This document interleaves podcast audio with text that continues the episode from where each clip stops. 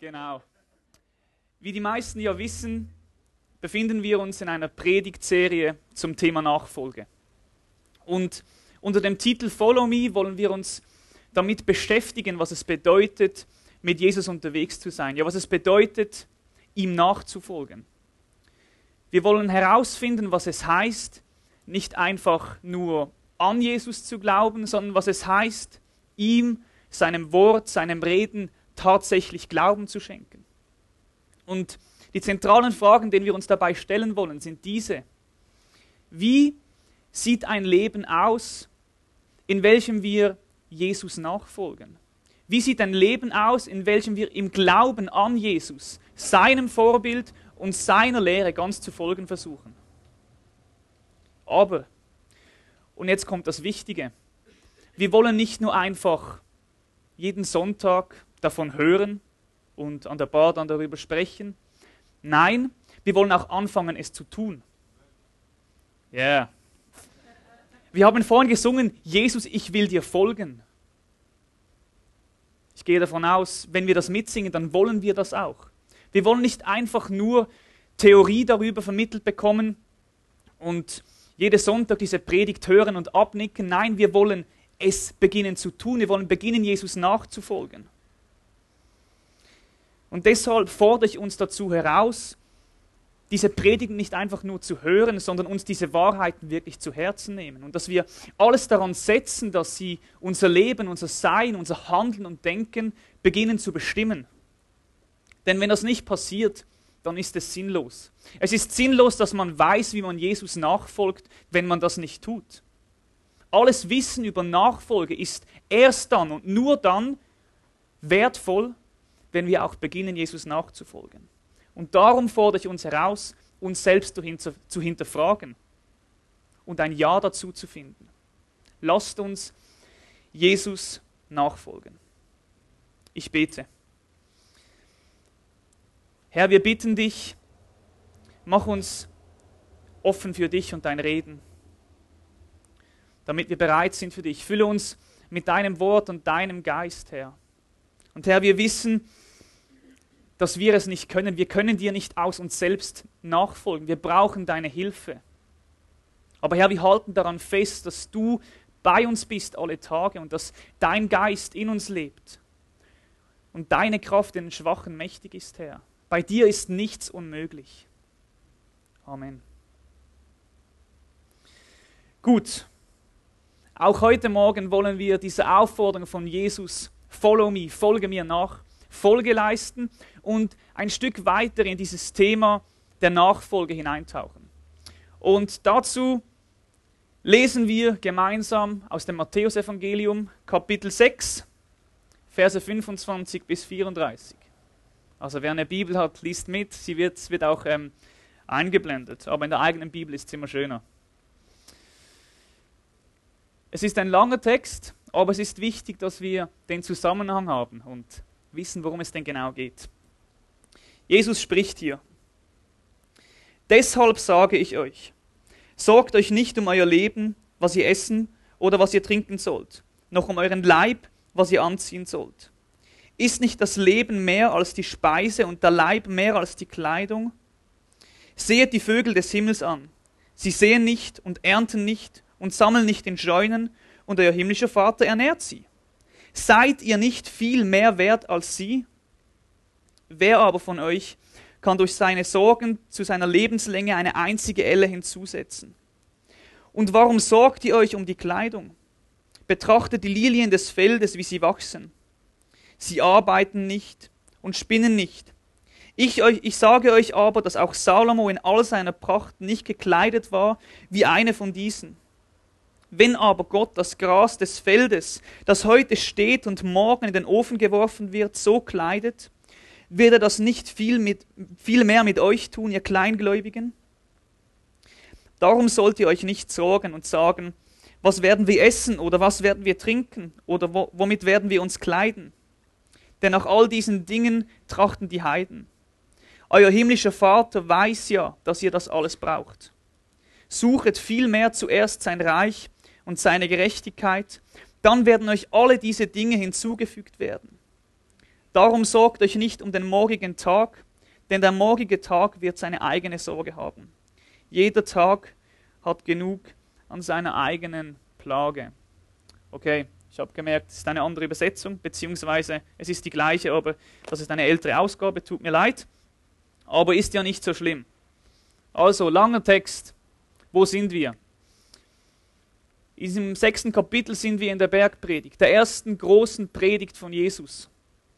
Und man könnte sagen, Jesus spricht hier darüber, was es heißt, nachzufolgen. Er spricht zu Nachfolgen, er spricht zu seinen Jüngern, Leuten, die ihm nachfolgen wollen.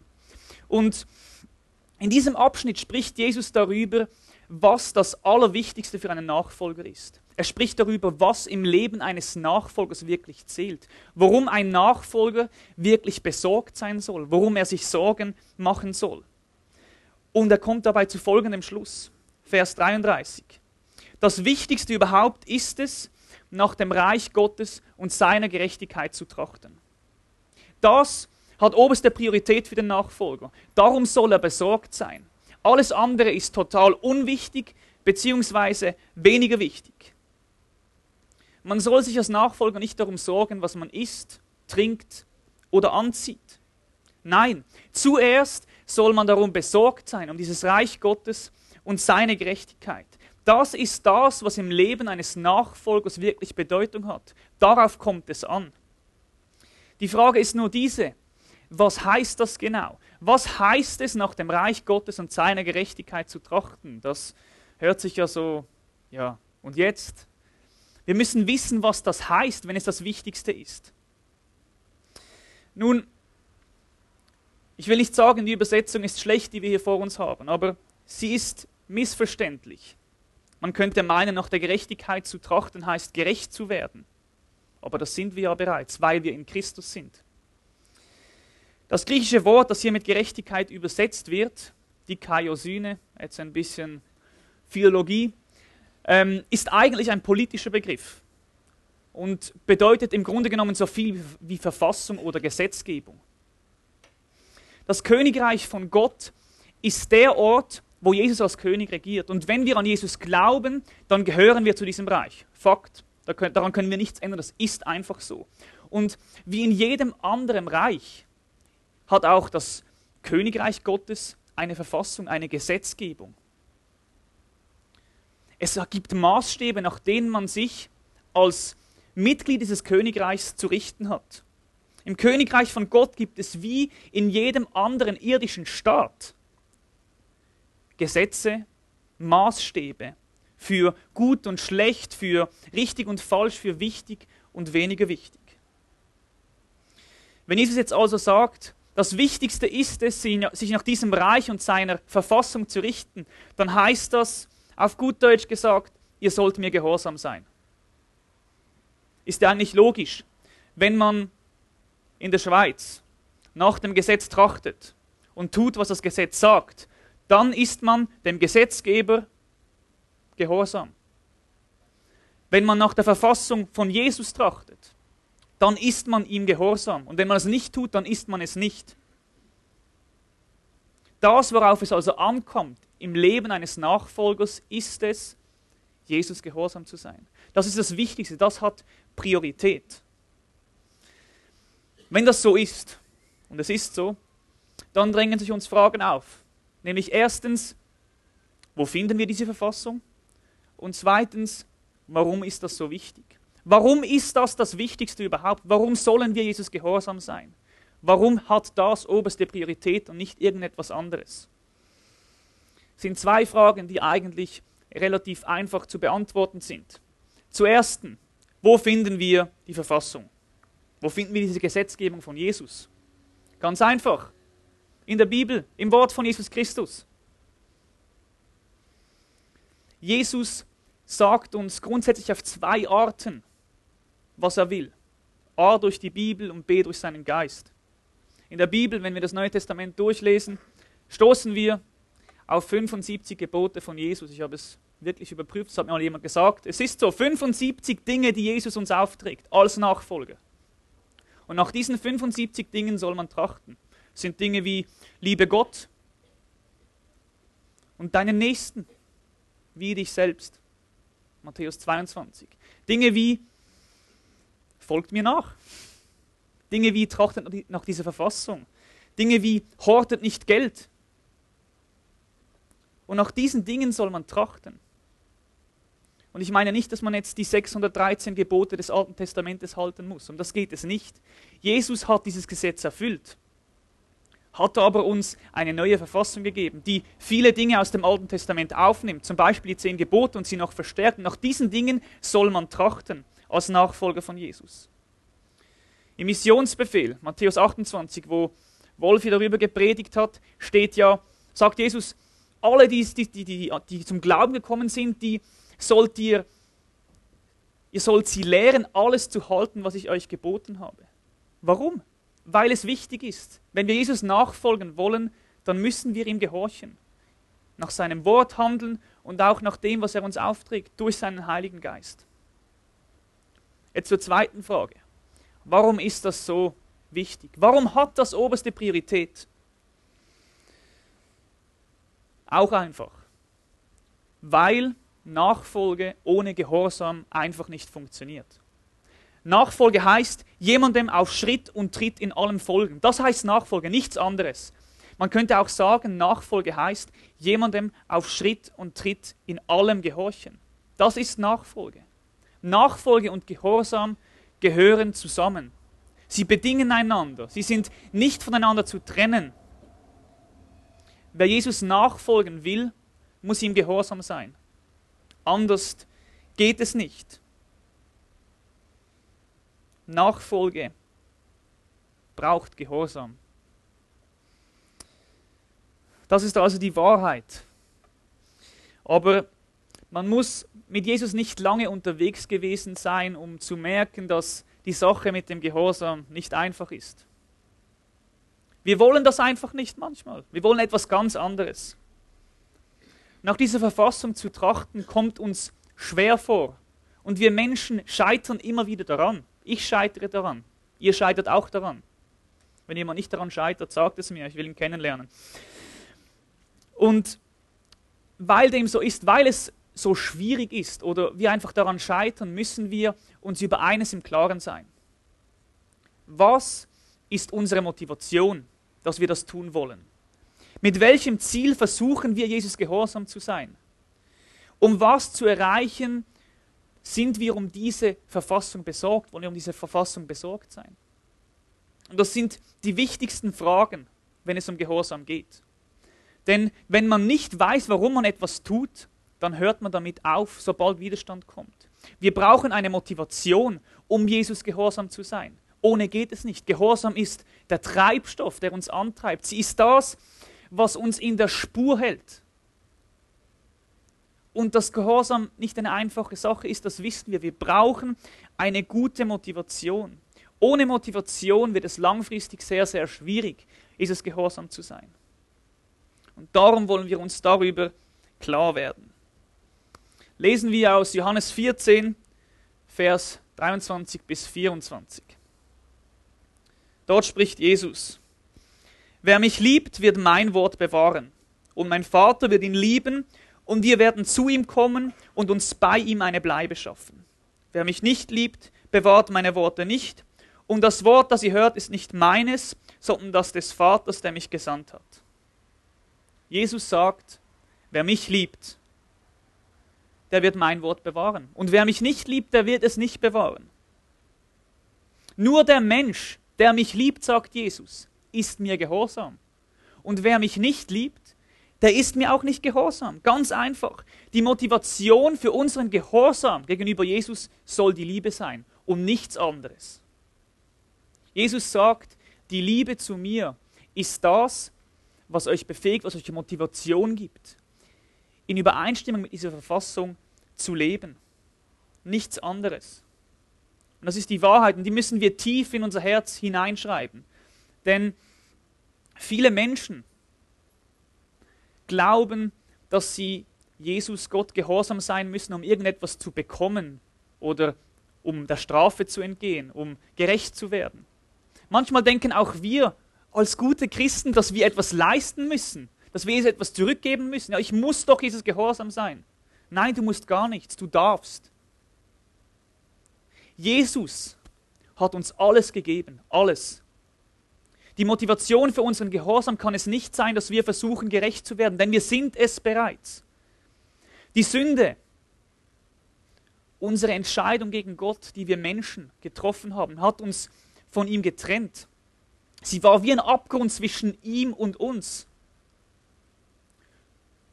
Und wir können diesen Abgrund nicht überbrücken. Nicht durch Gehorsam, nicht durch fromme Leistungen, nicht durch Opfer, durch nichts. Der Mensch ist nicht fähig, sich einen Weg zu Gott zu bahnen. Aber, aber Gott hat die Menschen so sehr geliebt, hat dich und mich so sehr geliebt, dass er seinen Sohn gesandt hat, dass dieser Weg wieder möglich ist. Jesus ist am Kreuz für unsere Schuld gestorben und hat diesen Weg frei gemacht. Dieser Weg ist frei. Und wenn wir an Jesus glauben, in Christus sind, dann ist dieser Weg frei. Dann haben wir nichts zu bringen. Der Weg ist frei. Kein Gehorsam dieser Welt kann diesen Weg bahnen. Und darum kann unser, unsere Motivation auch nicht sein, dies, dies, das zu bekommen, denn wir haben es bereits. Jesus hat uns das Leben bereits geschenkt. Wir können uns nichts verdienen. Römer 8, 32. Gott, der Vater, hat uns in Christus alles gegeben. Alles das Leben, eine Beziehung zu ihm. Alles. Wir können nichts bekommen, was er uns nicht schon gegeben hat. Und darum soll die Liebe zu ihm und nicht irgendwie ein Gerechtigkeitsgehorsam die Motivation sein, weil wir schon gerecht sind, weil wir schon heilig sind. Wir müssen unsere Heiligkeit, unsere, unsere Gerechtigkeit nicht verdienen. Wir sind es bereits. Unsere Liebe soll das sein, was uns motiviert. Und eigentlich, auch wenn wir oft Mühe haben, damit das wirklich zu glauben, eigentlich ist das vollkommen logisch. Das sehen wir auch in der Welt. Wenn man jemand liebt, dann sucht man Übereinstimmung mit dieser Person. Das ist einfach so. Ich und meine Verlobte, meine Verlobte und ich, wir lieben einander. Wir versuchen Übereinstimmung zu, zueinander. Ich versuche ihr zu gehorchen. Manchmal. Ja. Nein, das, das ist einfach so. Wenn man jemandem liebt, dann fällt es einem viel leichter, das zu tun, was die Person von einem verlangt. Das ist einfach so. Liebe ist eine unbeschreiblich große Kraft. Und genauso ist es auch im Glauben. Liebe schafft die größte, ähm, die größte Bereitschaft zur Unterordnung und Bindung an eine Person. Menschen, die Gott lieben, sagt uns die Bibel hier, die suchen förmlich Übereinstimmung mit Gott. Denn sie lieben ihn. Und wenn sie ihn nicht lieben, dann tun sie das nicht. Menschen, die Gott lieben, Gott nicht lieben, denen ist das völlig egal. Die Bibel nennt sie gottlos. Und damit ähm, meint die Bibel nicht, dass äh, die Menschen ähm, keinen Gott haben, sondern sie leben einfach losgelöst von Gott. Gottlos, losgelöst. Ihnen ist Gott egal. Das, was Gott sagt, ist ihnen Schnurzpiep, egal auf Schweizerdeutsch gesagt, oder? Das ist ihnen egal. Sie suchen nicht Übereinstimmung mit ihm. Aber wenn man Gott liebt, dann tut man das. Dann ist uns das, was Gott sagt, wichtig. Und jetzt werden natürlich alle, alle unter sich die Frage stellen, ja, gut, ich bin ja immer wieder mal ungehorsam, liebe ich Gott überhaupt? Tough question. Lass mich eine andere Frage stellen wie wird diese Liebe, von welcher Jesus hier spricht, definiert? Was ist das für eine Liebe? Und wenn wir den Textzusammenhang anschauen, oder auch das griechische Wort für Liebe, das da steht, Agape, dann wird klar, das ist keine menschliche Liebe. Das ist diese Liebe, die sich am Kreuz von Golgatha offenbart hat. Es ist nicht unsere Liebe, es ist die Liebe von Jesus. Es geht um wirkliche Liebe hier. Liebe, die an der rettenden Liebe von Jesus Christus entzündet worden ist. Liebe zu Jesus. Eine solche Liebe, die danach strebt, in Verbindung, in Übereinstimmung mit Jesus zu leben, die hat nur der Mensch, nur der Mensch, der diese rettende Liebe von Jesus Christus erfahren hat. Und die gute Nachricht ist, wir haben sie erfahren. Und diese Liebe ist nach Römer 5,5 in unsere Herzen durch den Heiligen Geist ausgegossen worden. wenn du in Christus bist, wenn du an ihn glaubst, dann ist diese Liebe in dein Herz ausgegossen worden. Sie muss nur heraus. Und diese Liebe wird immer stärker, umso mehr wir die Beziehung zu Gott suchen. Das ist auch im menschlichen Leben so. Umso mehr man miteinander tut, umso mehr man nach Übereinstimmung miteinander sucht, umso mehr liebt man einander. Ist einfach so. Und bei Gott ist es genau gleich. Umso mehr wir die Beziehung zu ihm pflegen, diese Beziehung wachsen. Wie Oh, Rebe am Weinstock, das ist das Beispiel. Jesus sagt, Johannes 15, bleibt wie die Rebe am Weinstock. Das ist der Schlüssel. Nur wer wie die Rebe am Weinstock in Christus bleibt, nur der hat diese Liebe und diese Liebe fließt von Jesus zu dir. Das ist der Schlüssel. Und dieses Gleichnis ist super, weil es uns zwei Dinge aufzeigt. Erstens, es wird uns nicht zugemutet, dass wir die Liebe aus uns selbst heraus produzieren. Das können wir nicht. Die Rebe kann keine Frucht aus sich selbst bringen. Sie kann es nur, wenn sie am Weinstock bleibt. Nur dann, nur dann geht es. Sie braucht diesen Saft. Es ist also Freiheit und Verantwortung zugleich. Freiheit, weil wir diese Liebe nicht selbst produzieren können und Verantwortung, weil wir in der Beziehung zu Jesus bleiben müssen. Wir müssen die Übereinstimmung mit ihm suchen, mit ihm Gemeinschaft haben.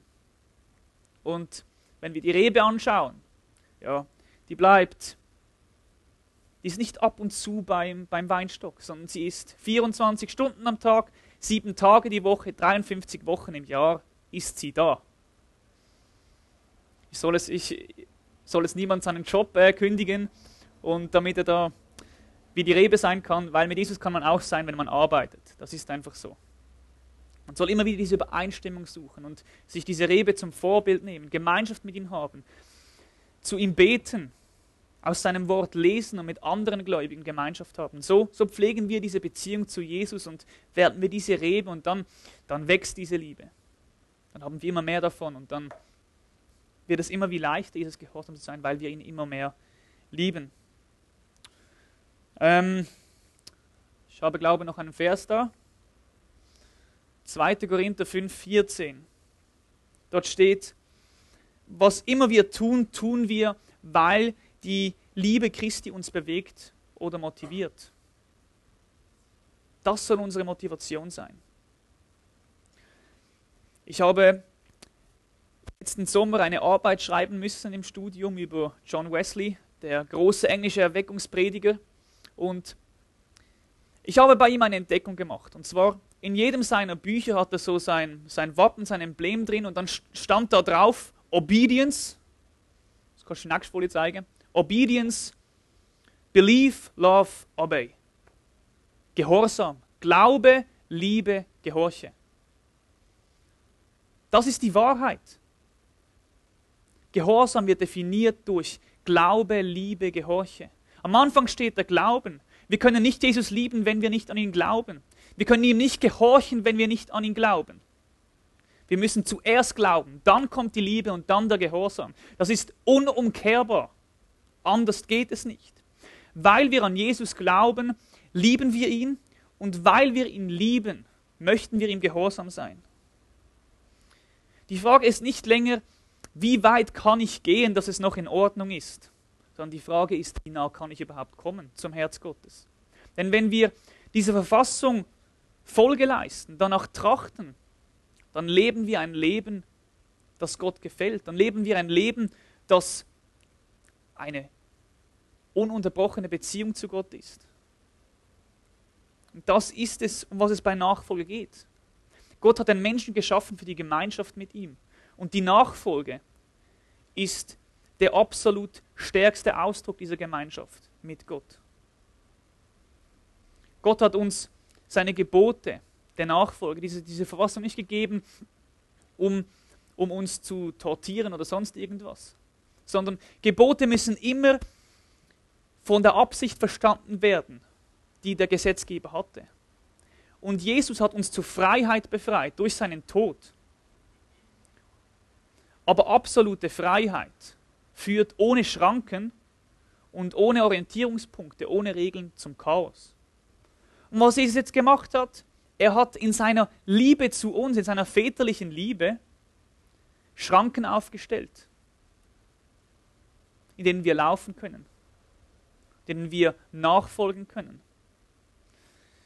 Ich glaube, Mark Driscoll war es, der gesagt hat, God loves to set free, but then we have to live free in his ways. Gott liebt es, uns freizusetzen, uns zu befreien. Aber wenn das passiert ist, dann müssen wir, dürfen wir in seinen Wegen leben. Dazu hat, uns, hat er uns befreit. Nicht einfach nur, dass wir in den Himmel kommen. Das ist nur die halbe Wahrheit. Das ist die Wahrheit, aber nur die halbe.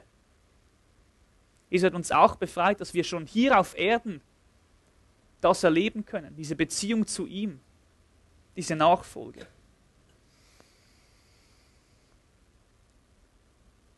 Und wenn du hier bist und sagst, ja, ich habe weder diese Beziehung noch diese Liebe, dann ist das nicht schlimm, weil die gute Nachricht ist, du kannst diese Liebe und diese Beziehung auch bekommen.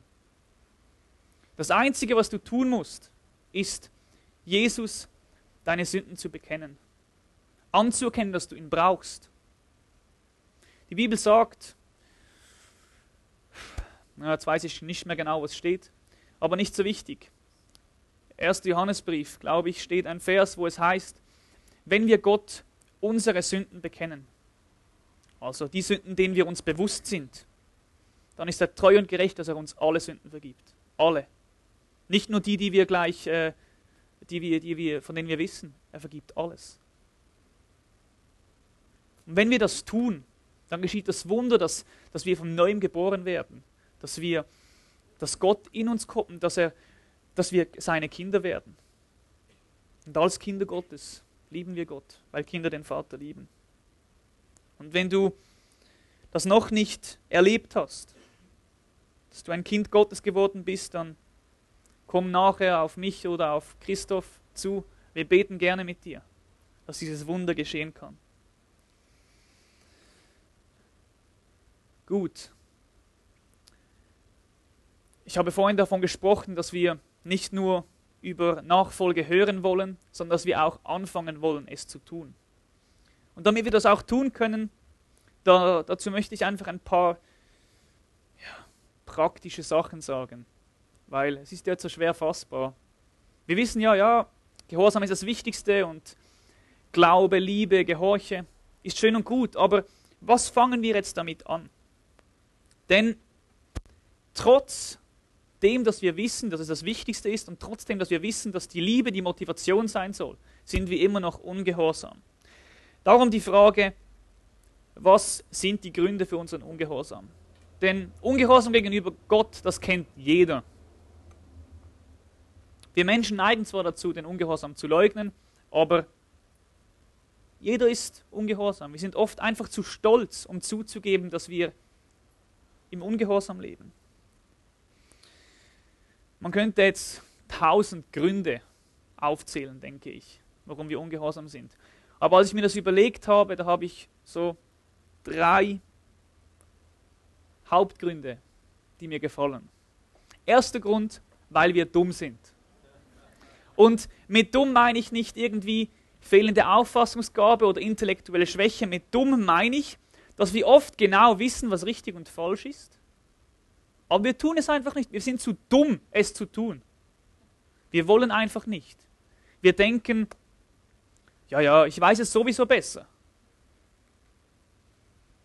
Zweiter Grund, und der ist noch viel tragischer als der erste, weil wir Jesus nicht glauben, dass er es gut mit, mir, mit, mit, mit uns meint. Wir glauben, nicht, wir glauben ihm nicht. Wolf hat mal gesagt, es ist möglich, an Jesus zu glauben und zugleich ihm nicht zu glauben. Das ist so. Wir können mit Jesus unterwegs sein, aber manchmal glauben wir einfach nicht, dass es jetzt besser ist. Wir denken, dass wir irgendetwas verpassen. Aber das ist eine Lüge.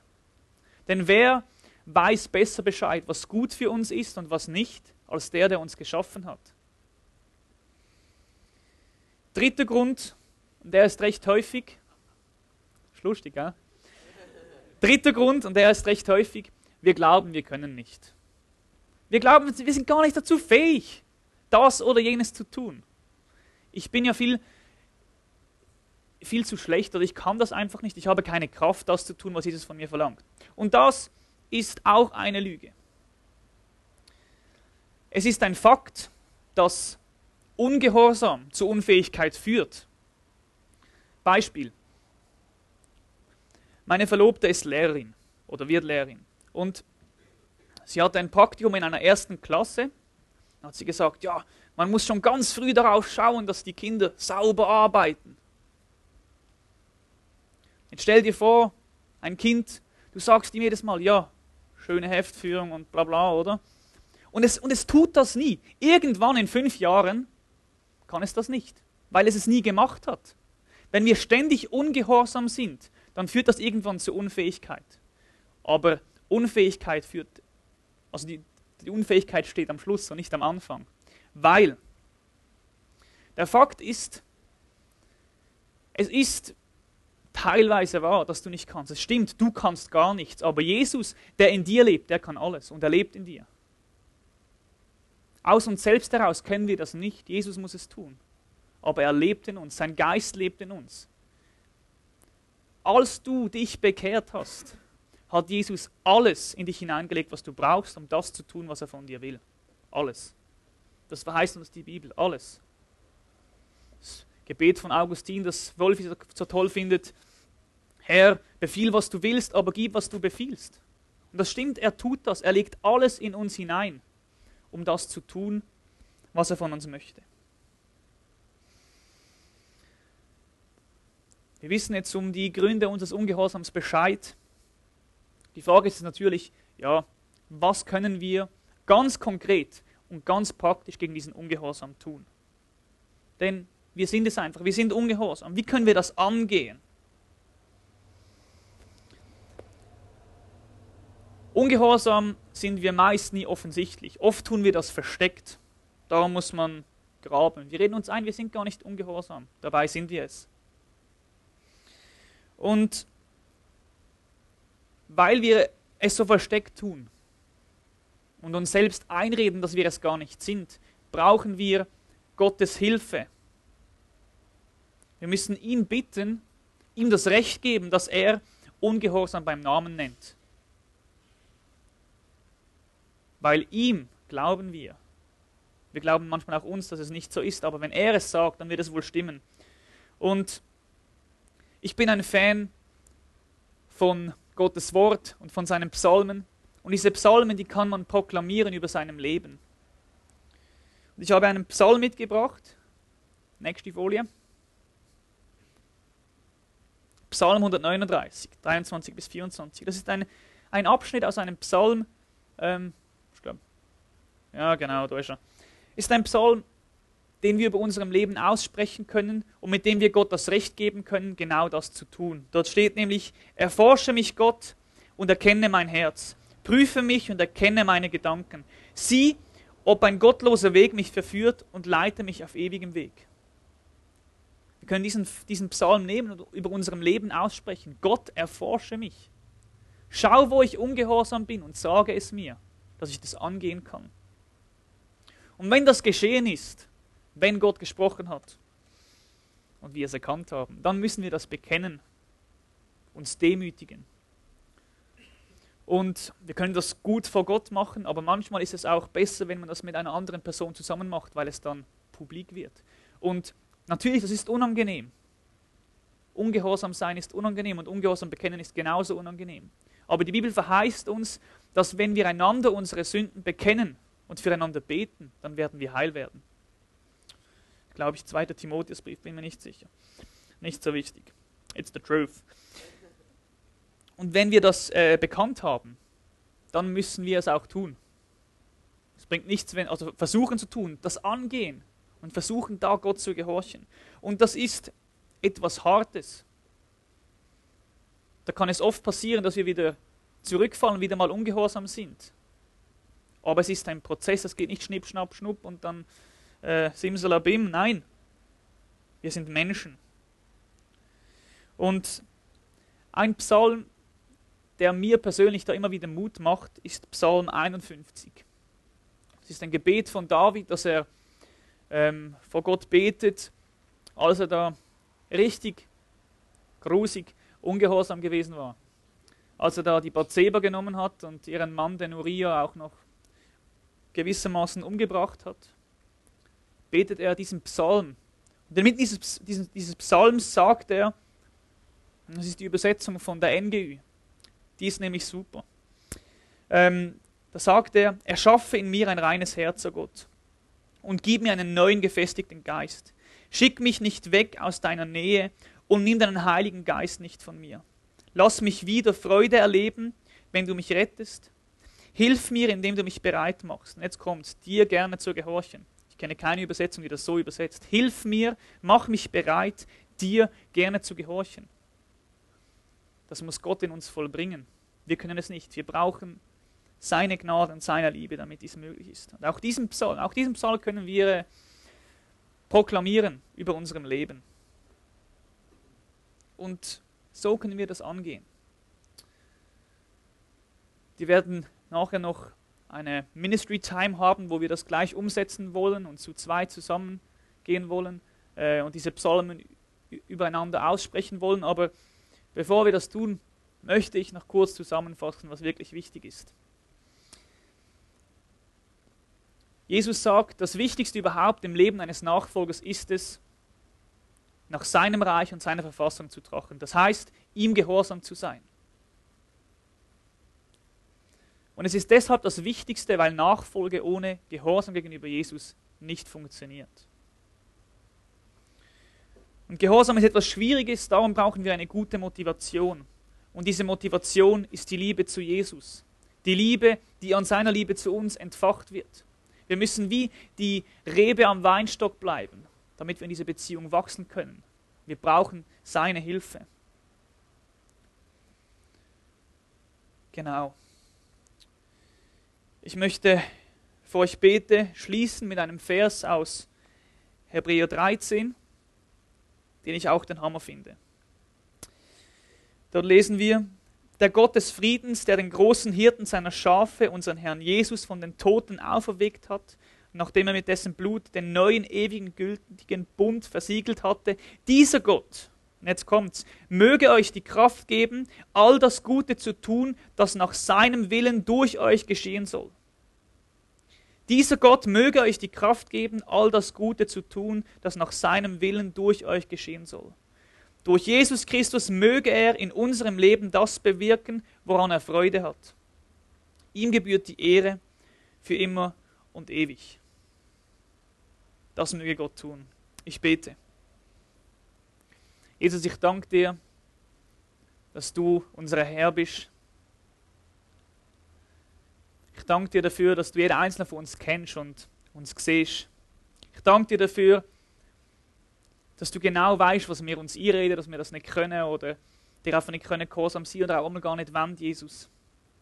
Ich danke dir, dass du unsere Schwachheit siehst, aber ich danke dir dafür, dass du stärker bist und größer bist als unsere Schwachheit, als unser Unvermögen als das, was wir uns selber einreden. Ich danke dir dafür, dass du stärker bist als jede Liege, wo wir uns einreden in Bezug auf das Thema Gehorsam. Und Herr, ich bitte dich darum, dass deine, deine Liebe wachsen wird in, in, in unserem Leben, in unseren Herzen. Und dass wir durch das befähigt werden, Herr. Und wir nehmen dir wirklich beim Wort, Jesus, bei deinem Wort, was heißt, Gott möge euch die Kraft geben. Jesus, wir brauchen die Kraft und du gibst sie uns. Wir nehmen dir beim Wort, gib uns die Kraft. Bewirk du in uns, woran du Freude hast, Jesus. Das wollen wir. Amen.